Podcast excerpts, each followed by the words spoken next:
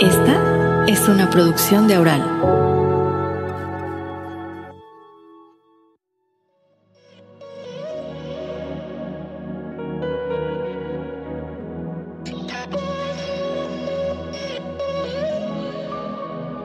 Bienvenida. Te saluda Lola Alviar o también Lolita y en este podcast dirigido a mujeres de 40 y más, trataremos con los mejores especialistas los temas relacionados con la salud, la belleza, el crecimiento personal y más. Hola, hola, arrancamos este nuevo episodio de También Lolita, el podcast de mujeres de 40 y más. En esta ocasión tenemos como invitado a Raúl Tapia, cirujano plástico. Con él vamos a conversar sobre los tratamientos estéticos en la piel que rodea los ojos. ¿Qué podemos hacer para retrasar los signos de envejecimiento en la mirada? Porque quien no quiere una mirada un poquitín más joven, pues que tire la primera piedra. Raúl, gracias por estar aquí. Lola, muchas gracias por la invitación. Eh, la verdad es que cuando me dijeron del tema, es un tema muy, muy, muy controversial y un tema muy importante en todas las edades. Eh, se va agravando un poco con el paso del tiempo porque perdemos eh, ciertas, ciertas situaciones estructurales en, la cara. ¿okay? Y como que para hablar un poquito más de qué tratamientos tenemos, yo creo que es importante saber por qué nos pasan estas cosas, o sea, el, eh, llegar al por qué. Y no, nadie está exento de que nos vaya a pasar en algún momento de la vida, ¿ok? Entonces todo esto empieza a partir de los 30 años, jovencitos por si acaso. Empieza a partir de los 30 años y empezamos a perder volumen. Volumen graso, porque la cara tiene compartimentos grasos, entonces empieza a perder volumen y comenzamos a ver el primer signo de envejecimiento, que es la ojera. A veces se ve genéticamente en tempranas edades las bolsitas, por ejemplo, en la ojera, pero a partir de los 30 años se empieza a ver un surco debajo de la ojera y eso es pérdida de volumen. Y eso empieza a los 30 años. Y ahí podemos devolver el volumen con ácido hialurónico, por ejemplo. Cuando tenemos las bolsitas faciales eh, palpebrales del, párpado inferior y hay hueco por debajo, podemos todavía camuflarlas con ácido hialurónico, que es uno de los tratamientos más, eh, más utilizados, por así decirlo, de resolver eh, momentáneamente una situación que está afectando a, X paciente. Mira tú que yo pensaba que la ojera era no el, surco, como tú dices, sino la mancha negra debajo del ojo. Y, y, aquí hay que aclarar algo. Todos los pacientes que vienen y se sientan en mi consultorio me dicen, doctor, necesito que me arregle las ojeras. Y ahí viene una pregunta que les hago a todos y es, ¿qué es ojera para usted? Porque dependiendo que sea ojera visualmente para cada paciente, viene el tratamiento. Entonces la ojera tiene varios componentes y la ojera es, como bien lo dijiste, la coloración, que es la pigmentación de la piel. Tenemos la bolsita grasa, ¿ok? Tenemos el surco debajo de la bolsita grasa o a veces no hay bolsita grasa y simplemente hay un hueco. Entonces, hay varios tipos de ojeras. No todos los tratamientos son para todos los tipos de ojera, ¿ok? Entonces tengo un paciente que me dice, bueno, para mí la ojera es el color de la piel que está oscura. Y a veces es una piel que está manchada y mejora con peelings, con cremitas a base de vitamina K, que son las únicas aprobadas y que tienen resultados positivos para la pigmentación de la piel. Pero el ácido hialurónico no va a mejorar eso. Pero el ácido hialurónico rellena un hueco. ¿Y qué ojera va a mejorar? La que tiene un surco, la que tiene un hueco. Es el único. Y si aclara algo la ojera, y eso siempre me gusta decirles, el ácido hialurónico no aclara la ojera, sin embargo, al rellenar el hueco que está haciendo la ojera hace menos efecto de sombra a la luz y se ve más claro. Pero por efecto de sombra, no porque aclaró la piel, porque eso es otra cosa. Y eso se, se, mejora, como dije, con peelings, con cremitas a base de vitamina K, e inyecciones a base de vitamina K. ¿okay? Otra cosa importante también que siempre les hago hincapié a los pacientes es que la piel del párpado inferior es la piel más finita de todo el cuerpo. Entonces, como es la más finita, es casi que transparente. y me deja ver o me refleja todo lo que está atrás de esa piel. Y atrás de la piel está el músculo, están los vasos sanguíneos y todo eso tiene una coloración tipo como, como azulada, como, como moradita, que le da coloración y pigmentación a la ojera. Entonces se nota más en personas que son bien blancas y obviamente su piel es más transparente y podemos ver lo que está atrás. Entonces son cosas que no se van a solucionar tampoco con ácido hialurónico o con peelings porque simplemente su piel es muy transparente y lo que está haciendo es que se vea lo que está atrás, que es el músculo y, las, y las, las arterias. Entonces, a cada situación de la ojera hay un tratamiento distinto. ¿Qué más sucede? Eso empieza a los 30 años, como, como, como, te había dicho, y se empieza a solucionar con ácido hialurónico. Pero llega un momento en que ya no solo falta de volumen de los compartimentos grasos de la cara, sino que ya perdemos tono muscular, por ejemplo, ¿okay? que es otro eh, de, los, de los elementos que le dan volumen a la cara. Perdemos tono muscular. Y finalmente empezamos a perder hueso y eso se llama un proceso de reabsorción ósea, ¿ok? Y eso significa que vamos perdiendo, que nuestro hueso se va haciendo más chiquito. Y periocular tenemos la órbita, que es de hueso, y está albergado el ojo. Entonces, por eso es que siempre me dicen, pero yo a los 20 años tenía unos ojos súper grandes, almendrados, y ahora los veo más chiquitos, con el tiempo se me hacen los ojos más chiquitos y sí, sucede por la reabsorción ósea de la órbita. ¿ok?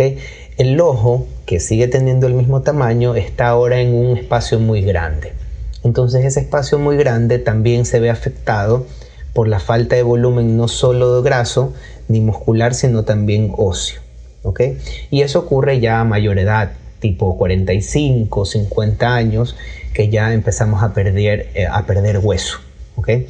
Entonces ahí ya no, ya no solo funcionan los rellenos de ácido hialurónico devolviendo el volumen, sino que ya vamos también a eh, necesitar cirugía, la parte quirúrgica. ¿okay? Y la parte, la parte quirúrgica está dividida en dos, en dos partes, por así decirlo. y es el párpado superior y el párpado inferior. ¿okay? Y empezamos con el párpado inferior, ya que estábamos hablando del párpado inferior. Y eso se llama blefaroplastia. ¿ok? El párpado inferior vamos a tener a cierta edad exceso de piel, ¿ok? Y la bolsita grasa que está justamente eh, en el párpado inferior. ¿Qué son las bolsitas grasas? Eso es importante saber. ¿Qué son?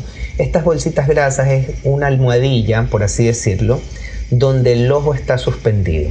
Hagan de cuenta que está el ojo y abajo está el ojo acostado en una almohada de grasa. Por delante de esa almohada está el músculo orbicular de los ojos. Y con el tiempo ese músculo empieza a ser más laxo, a, a perder fuerza y el peso del ojo protruye esa, esa bolsita sobre el músculo. Como el músculo ya está más débil, el peso hace que esa bolsita salga y se note. ¿ok? Lo, lo trasladamos a un ejemplo básico para que lo entiendan mejor. Es como una pelota de fútbol o de básquet ya viejita y que se le hace un chichón por debilidad de la pared y la presión del aire hace que se forme como un chichón. Es lo mismo en el ojo. La presión del ojo en el músculo débil hace que se vean las bolsitas grasas que son normales. Y para eso existe, bueno, la cirugía que se llama blefaroplastia de párpado inferior.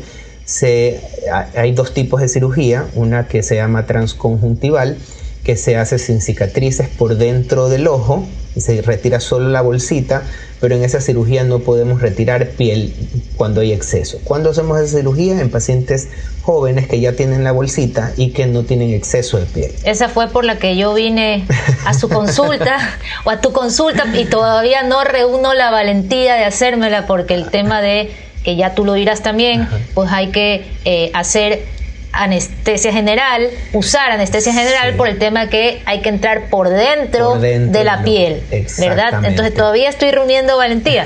Sin embargo, estas bolsitas que yo tengo, eh, que tú las vistes en su momento, son, yo diría que son genéticas, porque yo las he notado desde que tengo 15 años, mi hermano también las ha tenido toda la vida, mi abuela las tenía. Exactamente, las... A ver, no todas son genéticas, pero cuando son a tempranita edad, tipo 15, 20 años, sí, definitivamente eh, son genéticas. Eh, y, se deben a justamente la genética palpebral eh, hace que se noten mucho más y no tiene que ver con la debilidad muscular.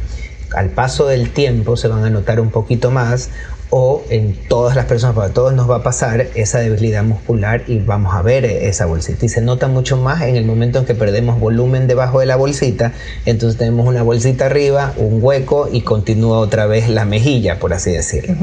entonces, perdón, entonces ahora sí, cuéntanos un poco sobre el, procedimiento que tú me explicaste en ese momento, que entran por dentro, claro, valga la redundancia, ya, pero entran eh, con tu bisturí o con el, instrumento que uses por dentro de la piel, o sea, no lo haces por afuera. No se hace por afuera y esa, como te dije, es una cirugía llamada cirugía eh, transconjuntival, blefaroplastia transconjuntival.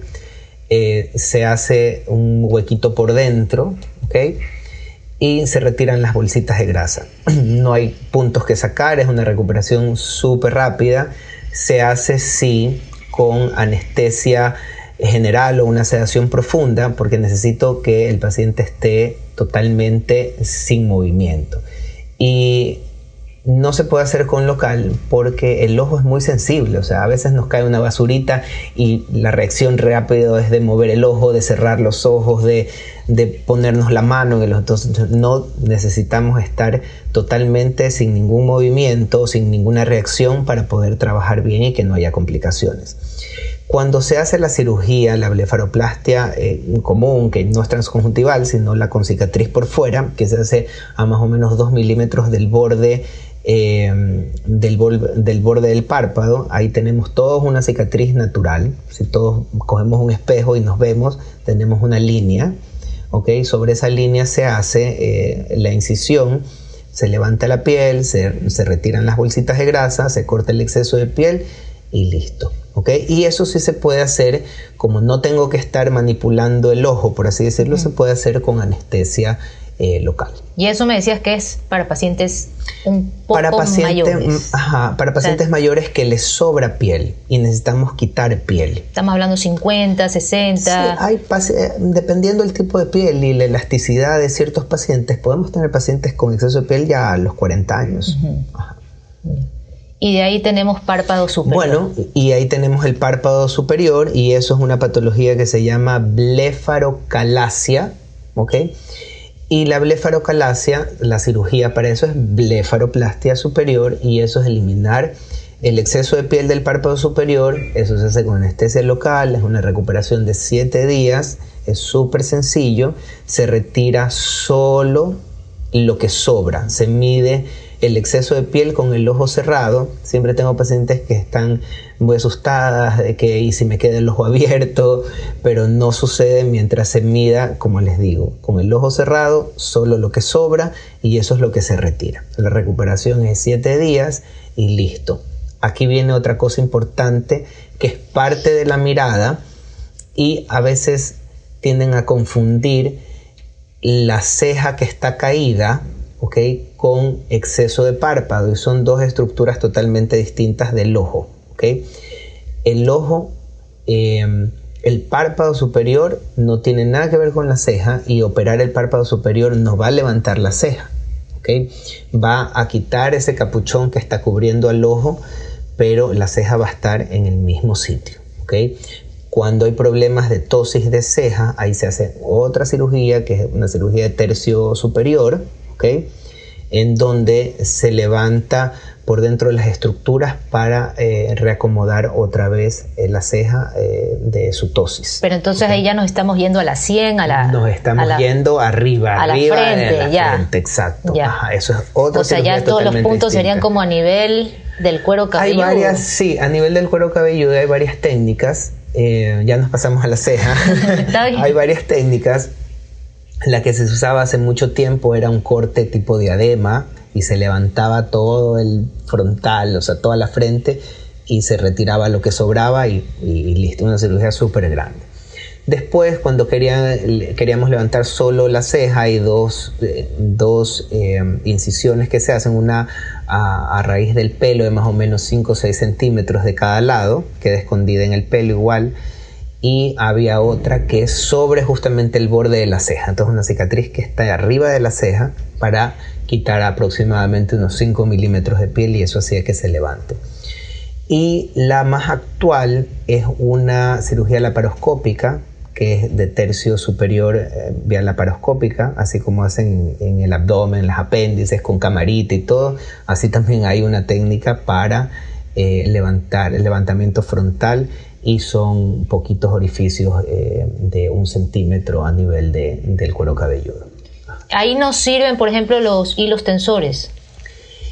Eh, sí, no. Es, realmente. Eh, son sentimientos encontrados con los hilos tensores. Sí funcionan porque tensan o levantan lo que está caído, la, la, tosis del músculo orbicular bien hechos eh, sí funcionan y levantan unos milímetros, unos 3, 4 milímetros, sin la exageración, pero eh, son momentáneos y, si quieren poner cosas que son ya permanentes, no lo aconsejo porque em, todo lo que sea permanente es un cuerpo extraño en nuestro cuerpo y la cara no va a ser siempre igual. En un año, en dos años va a cambiar, va a haber más tosis y las cosas permanentes a veces se quedan ahí para siempre y comienzan a deformar en un futuro. Y es lo que pasó con los polimetilmetacrilatos, que más conocidos como biopolímeros, que en su época se pusieron y, bueno, y les decían, eh, son para siempre, y sí, efectivamente son para siempre, pero la cara de esos pacientes que se pusieron hace millón de tiempo no va a ser así, porque tenemos un proceso de envejecimiento normal. Entonces en la actualidad existe el ácido hialurónico que primero tiene un antídoto, o sea, si no me gustó, yo pongo una enzima, se disuelve y listo, y se acabó el ah, problema. tú no sabías. El biopolímero no sale nunca. ¿okay? Entonces los ácidos, el, ácido hialurónico lo hicieron justamente para que dure no más de dos años o 18 meses, porque en ese tiempo eh, ya nuestra cara cambió. Es más, en un año ya nuestra cara cambió todo nuestro cuerpo. Pero el cambio es de a poquito, todos los días, que no nos damos cuenta. Entonces, porque nos vemos todos los días al espejo y de repente eh, cogemos una foto que nos tomaron hace un año atrás y ahí es cuando nos damos cuenta todo ese proceso de envejecimiento que se acumuló durante ese año, porque estamos en constante cambio. Entonces, todo lo que sea permanente, no lo hagan, no se pongan, porque nuestra cara no va a ser igual en un año. O sea, los hilos no se reabsorben. Yo pensaba que hay hilos que sí, hay hilos que sí, eh, que son hilos de colágeno eh, y se reabsorben más o menos en cuatro o seis meses y, nos ayudan eh, dándole soporte, una malla debajo de la piel. Hay ciertos hilos que sí me gustan y, se ven muy bien, hay resultados muy bonitos, pero cuando queremos compensar con hilos algo que es quirúrgico, no va. Un ejemplo, yo sé que no están viendo, pero eh, a veces tengo pacientes que dicen, bueno, póngame hilos y se, y se cogen la cara y se les tiran y detrás del dedo les queda como 3 centímetros de piel. Entonces, bueno, ya sí, yo les tiro así. ¿Y qué hacemos con los 3 centímetros de piel que le quedan detrás del dedo? Yo vivo haciendo ese ejercicio en el espejo. Exacto, entonces no es real, ¿ya? Entonces los hilos funcionan y elevan, eh, le dan soporte un poco a la piel y a las estructuras que están debajo, unos 3 milímetros, pues que es muy poquito, que hace una diferencia visual, sí, porque se ven bien bonitos, pero es muy poquito realmente. Y ojo, no podemos compensar lo que es quirúrgico con, eh, con, hilos o con procedimientos no quirúrgicos. Hay procedimientos mínimamente invasivos que sirven y mejoran. Por ejemplo, seguimos en los párpados. Hay láser CO2, hay radiofrecuencia, hay plasma, hay, hay, altísimos tratamientos que se hacen. ¿okay? Y la verdad es que no les digo que no funcionan, sí funcionan pero el resultado es muy poquito, es mínimo. Yo iba a ir a eso, lo que pasa es que yo quería empezar de lo más sencillo al invasivo, pero ya empezamos al, al revés, por lo invasivo y vamos a lo más sencillo. Sí, de hecho yo he visto que tratamientos de cabina, si le queremos decir así, que es lo que está en la mitad entre la cremita que uno se aplica en casa y una cirugía plástica, he visto que hay láser, eh, corriente de alta frecuencia, hay unos aparatos que se ponen que parecen esos armazones que se usan para la realidad virtual. ¿Qué sirve de eso, doctor? A ver, sirve, definitivamente sirve, pero el resultado es muy pobre. Yo tengo pacientes que obviamente dicen, ah, no, es que no quiero cirugía, no un corte, se asustan y se hacen CO2, plasma, se ponen todas las mascarillas habidas, pero eso no va a retraer más de un 10%, 20%, así. Y, todos vienen, yo me veo igual, doctor. Y sí, se va a ver igual. Y estuve hinchada y manchada durante como un mes. Y sí, porque es una agresión a la piel, es una quemadura a la piel para que se retraiga. Y, eso inflama más que la cirugía, por si acaso. En la cirugía están, a ver, yo hago todo también esos procedimientos, pero siempre le indico al paciente que la cirugía tiene una recuperación mucho más rápida, más que un, plasma o un CO2 en los ojos, okay, periocular. Eh, y el resultado es 100%, pues. O sea, me recupero más rápido, te voy a tener un resultado del 100%, no duele, porque una, la anestesia eh, local duele en segundos mientras se le está poniendo, como los que se han puesto Botox, arde así más o menos como el Botox un poquito, y listo, y no sienten nada más. Con los procedimientos láser, plasma, duele, se inflama, porque es una quemadura y el resultado es un 10%, 20%, se ven iguales. Además que tendrían que hacerse varias. Pues. ¿O eh, no? Se recomienda que se lo hagan eh, cada seis meses, por ejemplo, pero es que no vuelven, porque el resultado es muy pobre, pobre de verse totalmente igual, con una recuperación más larga, con, más dolorosa, versus la cirugía que es con anestesia local, no duele casi nada y el resultado es 100%. O sea, poniendo una balanza eh, en, los ojos, lo que más conviene es la parte quirúrgica. Y volviendo también a la cirugía de párpados, entonces hablemos un poco del postoperatorio. Tú decías en superior son 7 días de recuperación, en inferior es lo mismo. Es lo mismo. A ver, ¿y ¿Te, aquí? ¿Te acuerdas que cuando yo vine, yo te dije, eh, era marzo, y yo te conté que yo trabajaba en un colegio y que yo iba a entrar a trabajar ya en abril, y te decía que estaba sobre el tiempo porque yo no podía, pues guardarme. En, en, esta época del año yo no puedo guardarme siete días ni ir a dar a trabajar con gafas, obviamente, por la naturaleza de mi trabajo. Entonces, sí requería que me tome como una semana de descanso postoperatorio. Entonces, cuéntanos un poco. Ok, y esto es un tema súper importante, no solo en los párpados, sino en todas las cirugías. Y, a veces me preguntan como que, doctor, ¿y en qué tiempo ya voy a estar bien? Y la respuesta es no lo sé, ¿ok? Porque todos los pacientes son distintos, ¿ya? Eh, doctor, ¿me voy a moretear? No lo sé tampoco. Yo tengo pacientes que se operan y el siguiente día están en su vida normal sin ningún moretón. Y pacientes que eh, le saco un lunar y están moreteadas 15 días. Entonces, sí, no lo sé. ¿Qué es lo que les recomiendo?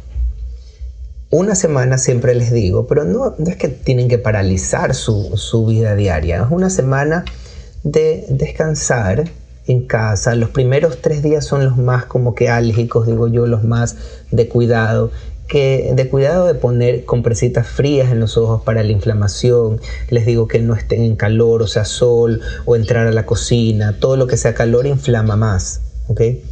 Pero de ahí, si no les importa el moretón que se les hizo, pueden hacer su vida normal, o sea, pueden ir a la oficina, no les, ejercicio no hasta dos semanas, por ejemplo, pero su vida normal de de almorzar con su familia, de hacer las cosas en casa, si es un trabajo de oficina, puede ir con gafas y listo, o sea, no hay ningún problema. Alcohol, maquillaje. Maquillaje a la semana, ¿ok?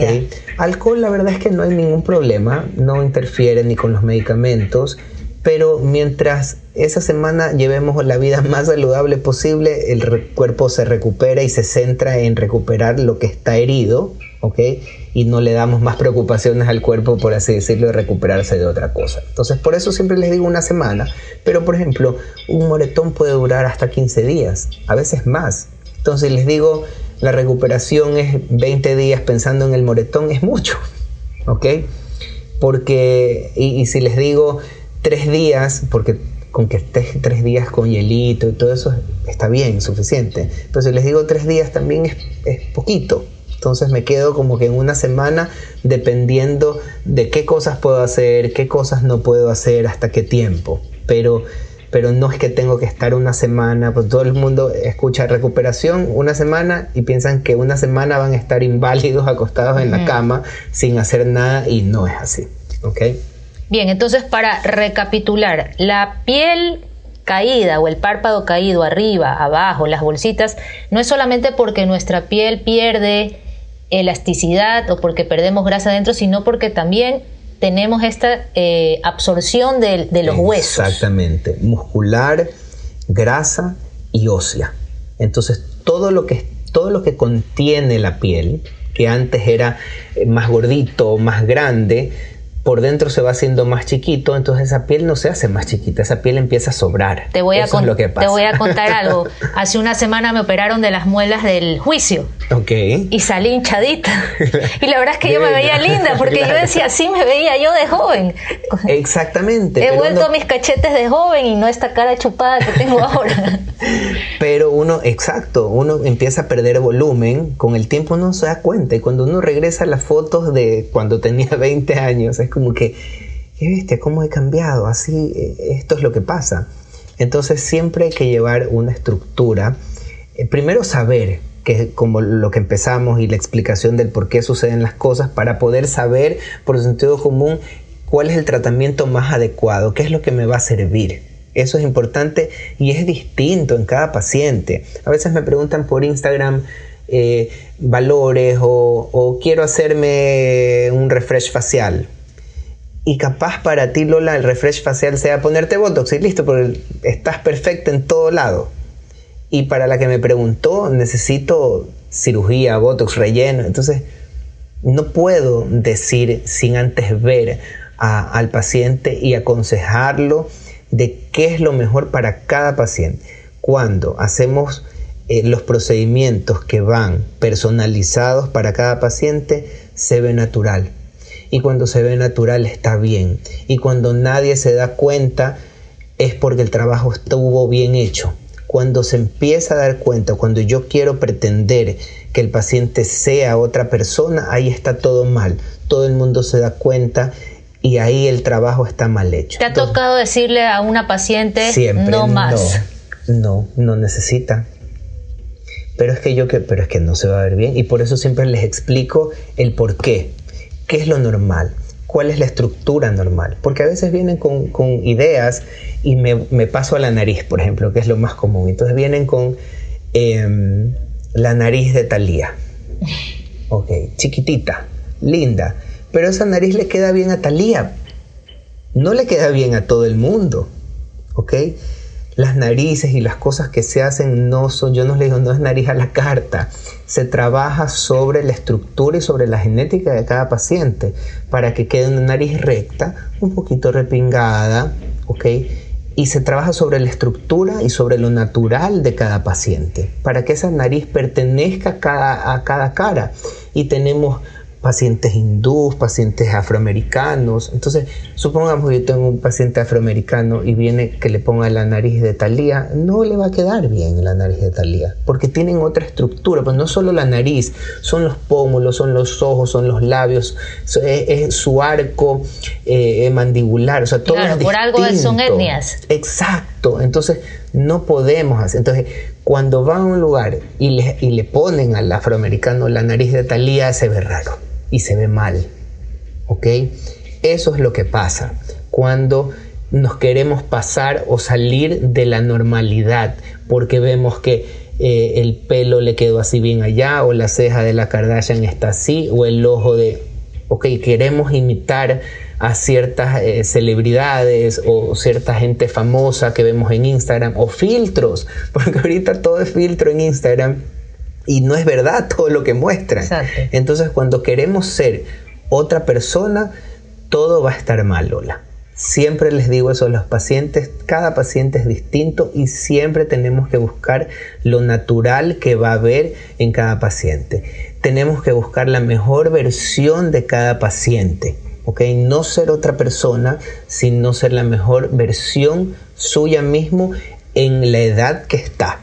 Eso es lo importante. Y yo siempre les digo a los pacientes, cuando usted me pueda negar a mí, o sea, que no diga que se ha hecho nada, yo soy feliz, porque así significa que yo hice bien mi trabajo. Qué bien. ¿Qué? Qué bien. ¿Qué hacemos con las patas de gallo? Ay, las patitas de gallo. Mira, las patas de gallo eh, se solucionan la mayoría. Al primero, ¿por qué están hechas las patas de gallo? Para saber por qué, cómo se solucionan.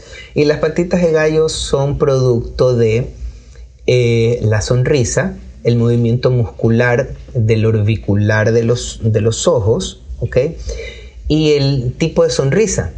Por ejemplo, un ejemplo mío, yo sonrío sin ojos, esa es mi sonrisa, y yo no tengo patitas de gallo, y cuando me he puesto Botox nunca me he puesto ahí, porque no hago este tipo de sonrisa, ¿ok?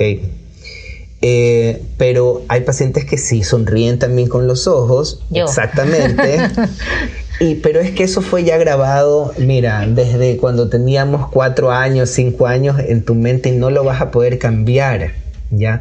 Yo tengo una arruga del lado izquierdo porque mi sonrisa yo sonrío más al lado izquierdo y tengo ahí esa arruga y va a ser para siempre por si acaso, porque voy a tener que pensar en sonreír ya del otro lado o sonreír recto para que no se forme esa arruga. Entonces son cosas que a veces no se pueden, que simplemente por la expresión siempre va a estar ahí y no va a tener arreglo. va a mejorar y no va a tener arreglo. Me parece bonito asociar que las arrugas, las patitas de gallos están relacionadas por con la sonrisa, Totalmente con la sonrisa. Momentos felices de nuestra vida. Exacto. Mientras más arruguitas, más felicidad en la vida. Pero bueno, ¿Cuál es el tratamiento? Y hay el tratamiento gold standard o más efectivo para eso es Botox, ¿ok? Y aquí abro un paréntesis también, que justamente conversaba con una paciente hoy día. El Botox es una marca, ¿ok? Y es una marca que se utilizó, la primera en el mundo para, eh, para la estética facial hace más de como 30 años. Y como fue la primera, entonces todo el mundo le echa la culpa al Botox de lo bueno, de lo malo y sobre todo más de lo malo. Ah, está desfigurada porque se puso Botox. Es que le pusieron Botox en los labios. Y el Botox, primero que es una marca, el producto se llama toxina botulínica, pero se quedó, como fue la primera, se quedó en la mente de todas las personas. Y yo siempre les hago el ejemplo del detergente. Le digo, a ver, para quitarnos todos estos tabú, usted manda a comprar Deja al, al comisariato y le traen Homo, Ariel, Fab, no importa. Para usted eso es Deja, pero Deja es una marca que fue la primera, sí. Exacto. El producto se llama detergente, pero Deja fue la, el la primera marca que se quedó grabada en la mente de todos. Entonces, para todos Deja es eso. Y listo. Y lo mismo es Botox. Todo lo que se pone en la cara, para el que no sabe, es Botox.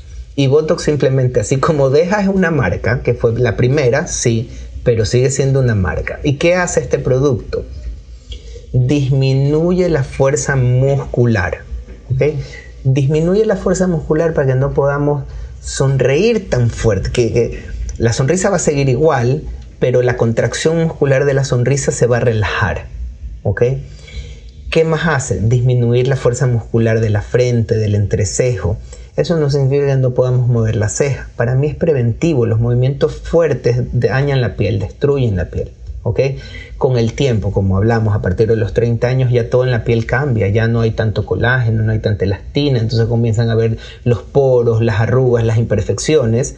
Y ojo, los, los chiquitos de 5 años, 6 años, fíjense, tienen expresión, se ríen, pero tienen una piel súper fuerte, rica en todas las cosas. Piel de bebé. exactamente, y por eso es que no se parte y no se daña con las expresiones, pero llega a cierta edad que ya no es lo mismo. Entonces, necesitamos disminuir esa expresión para que la piel no se dañe. Entonces, la pregunta era, ¿cómo se resuelven estas patitas de gallos? Con Botox, ¿ok? Cuando la piel ya está muy arrugadita por la expresión, hay varios tratamientos, entre ellos, por ejemplo, láser CO2, todo lo que sea bioestimulación para hacer que esa piel otra vez esté más fuerte, que se vaya rellenando, ¿ok? Eh, se puede rellenar cuando están muy profundas las patitas. Hoy hice justamente un paciente de esos, están muy profundas las patitas de gallo, se puede rellenar con ácido hialurónico y darle soporte otra vez a la piel que está muy finita y se partió.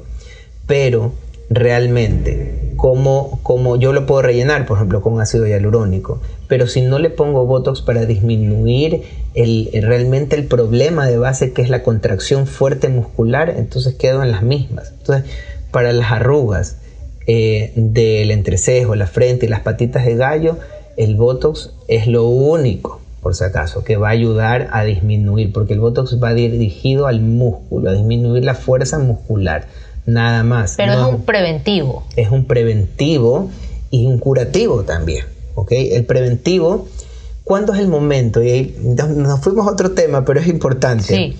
¿Cuándo es el momento de aplicar toxina botulínica o Botox? En el momento en que sin expresión yo me vea al espejo y tengo ya una línea de expresión. Eso significa que mi expresión es muy fuerte y mi piel ya no la está resistiendo y por eso se está marcando. Y eso puede ocurrir a los 20 años, Lola. En pacientes súper hiper blancas, 20 años jovencita, y tengo pacientes que están marcadas. Y puede ocurrir a los 30, a los 40 o nunca. Yo tengo pacientes de, que han venido, eh, ya tengo 40 años, me voy a poner Botox. Si no tienen una arruga, no se ponga. Porque no tiene, no, no hay nada. ¿Ok? Entonces, no, el Botox no tiene que ver con la edad. Es la prevención de un síntoma que ya estamos viendo en la piel que es una marca de expresión. Ahí entra y puede ocurrir a cualquier edad. ¿Ok? Bien, y aquí el entrecejo, que yo también le digo que es parte de la mirada. Por ejemplo, yo tengo aquí mi entrecejo bien marcado. La gente que no me conoce piensa que soy una persona quizás con un genio un poco fuerte porque no me ha tratado, pero ve estas, estas dos marcas aquí del entrecejo. Sí lo mismo. El entrecejo tiene eh, dos músculos importantes, se llaman el corrugador, que justamente está como que encima de la ceja y es más gruesito al inicio de la ceja y se va haciendo más fino. Y es el que hace que se encuentren los dos, por así decirlo, los dos corrugadores en el centro y hacen fruncir. Y otro que está en la mitad se llama procerus. Y esos son los responsables del el ceño de fruncir. Una vez más, Botox disminuye la fuerza muscular de esos músculos para que no se frunzan, para que no se contraigan y obviamente em, la arruguita va a ceder. Cuando ya ha pasado mucho tiempo y está marcado, porque ya ha sido mucho tiempo de la misma eh, contracción muscular, y a veces se sienten huecos y hay fosas, por si acaso. Se ven claritos los dos músculos y hay dos huecos en la mitad como eh, haciendo el número 11. Entonces esos huecos se pueden rellenar con ácido hialurónico. Pero otra vez regresamos. Podemos rellenar el hueco con ácido hialurónico, pero tenemos que bloquear también el movimiento porque si no, si no podemos curar, como así decirlo, eh, el síntoma que da la enfermedad, pero la enfermedad sigue ahí. Entonces mientras siga, no vamos a solucionar. Y como tú decías, yo desde jovencita tenía esta costumbre de involuntariamente fruncir el ceño y bueno, obviamente en mi época de joven no había botox ni nada de las maravillas que hay ahora. Hay unos parches que se ponen en las patitas de gallo justamente en el entrecejo y evitan esa contracción involuntaria para que no se marque. Obviamente no pueden andar con los parches, se los utilizan solo en la noche eh, y no pueden andar con los parches durante el día porque es como una curita, por así decirlo, que tiene cierta fuerza para evitar esa contracción involuntaria. Hemos hablado de los cambios internos en nuestra piel, en nuestro músculo, en nuestro hueso. ¿Qué agentes externos envejecen esta parte del rostro, del área, de la mirada? Muchos agentes. Eh, si hablamos de piel, bueno, el, peor agente o el más eh, dañino, por así decirlo, es la luz la luz del sol daña la piel, mancha y es más, las personas que son eh, más blancas, más claritas, tienen mayor daño, se llama fotoenvejecimiento, porque eh, no tienen una protección natural que las personas morenitas, digo como yo, tenemos y esa protección se llama melanina. Hay, un, hay una célula que se llama melanocito que produce melanina que da color a la piel y da protección como un protector solar natural. Entonces, así un ejemplo de esto, las personas que son bien bien blancas envejecen más rápido. Eh, podemos ver en culturas eh, en otros países como las personas bien bien blancas están a los 40 años, pero se tienen 60 años y las personas más oscuritas, más morenitas, casi que están para siempre perfectas porque no tienen ese proceso de envejecimiento que les da la luz. Eh, hay otros factores médicos, por ejemplo. Eh, te, interrumpo aquí. La luz solo, el solo, también, por ejemplo, computadora, celular, todo. Es la llamada luz azul. Exacto, en menor grado, pero igual. Igual. Por eso es importante usar protector solar y retocarlo cada dos horas porque es lo único que dura el protector solar puesto dos horas. Entonces, cada dos horas eh, hay que retocarlo. Y ahora también hay los lentes que dicen que te protegen contra la luz azul de la computadora. Exactamente, exactamente. Ajá. Entonces, hay procesos médicos también. Eh, nasales, mala respiración, sinusitis que empiezan a dar algún tipo de coloración a nivel ocular. Humo de cigarrillo, falta de sueño. Totalmente. Todo esto que está relacionado con hábitos de vida. Con hábitos de vida, exactamente. Mala, eh, la alimentación mala, hidratación mala, eh, ejercicio, todo es, todo es multifactorial. Yo creo, justamente hablaba hoy día con una paciente, yo tengo pacientes que tienen 55 años, 60 años y están como de 35, que yo no les creo la edad, pero son personas que tienen un estado de vida saludable.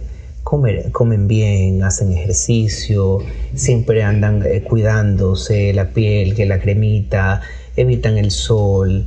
Esto no significa que dejen de vivir, por si acaso. Viven súper bien y felices eh, eh, en, su estado o, nivel de, de, vida, por así decirlo, pero es una vida saludable. personas que se han cuidado desde siempre, la piel, eh, y sobre todo la salud mental, digo yo, porque es algo muy importante el verse, pero sentirse bien, sentirse eh, pertenecido, por así decirlo, al verse al espejo, decir, bueno, mira, me veo bien, me gusto, eh, y eso se refleja, se refleja muchísimo en el sentimiento que yo reflejo ante las demás personas. Eso es súper importante. Bien, vamos a las cremitas. Cremitas. Las que no pueden acceder a la cirugía por diversos motivos y las que sí, igual, ¿qué cuidados deben llevar en casa? Mira, no soy dermatólogo, eso se, lo da muy bien a los dermatólogos, pero por aparatología sé algo de, em, de las cremitas y todas las cosas. Yo lo que siempre recomiendo, y es lo más básico que te va a recomendar todo el mundo, es el protector solar. Y ahí viene otra vez, lo mismo que ya conversamos, las cremas y los tipos de hidratantes, serum que hay, viene para cada tipo de piel y cada paciente. Y si a ti te funcionó, me invento la crema super super de Chanel, capaz a tu amiga no y le va a hacer mal porque son pieles distintas. Entonces, no se dejen llevar por la marca o porque sea, porque cueste 300 dólares es la mejor. Eso no es así.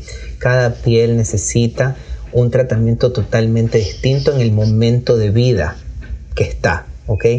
Y ahí tenemos hidratantes, Em, tenemos eh, humectantes, que son dos cosas distintas. Alguna vez un amigo dermatólogo me explicó, son dos cosas totalmente distintas. Tenemos serums, ¿ok? Pero cada una de esas, de esas em, cremas van eh, dependiendo al tipo de piel y al momento de vida. Lo que siempre va a ser básico para, para todas las pieles es protector solar. Bien, Luego de realizarnos todos estos tratamientos o procedimientos quirúrgicos para tener una mirada más joven, doctor, ¿de nada sirve tener una mirada joven, sí? Claro, efectivamente, de nada sirve eh, una mirada joven si no tenemos salud espiritual, digo yo, eh, si no tenemos salud mental, de estar felices y conformes con lo que somos con lo que proyectamos, eso yo creo que es lo más importante. Y sabes que se refleja bastante, se refleja mucho en cuando soluciono lo que me molestaba, proyecto totalmente eh, algo distinto y me veo más feliz, me veo más contenta, pero eso debe de ser siempre. Mm, la felicidad eh, eh, espiritual o esa tranquilidad espiritual, lo que proyectamos, no se va a compensar nunca con nada, ¿ok? Eso está en nosotros, en tener esa tranquilidad y proyectarla. Y bueno, los arreglitos que nos vamos haciendo van a, colaborar bastante En, en seguirme sintiendo bien y proyectando. Y listo.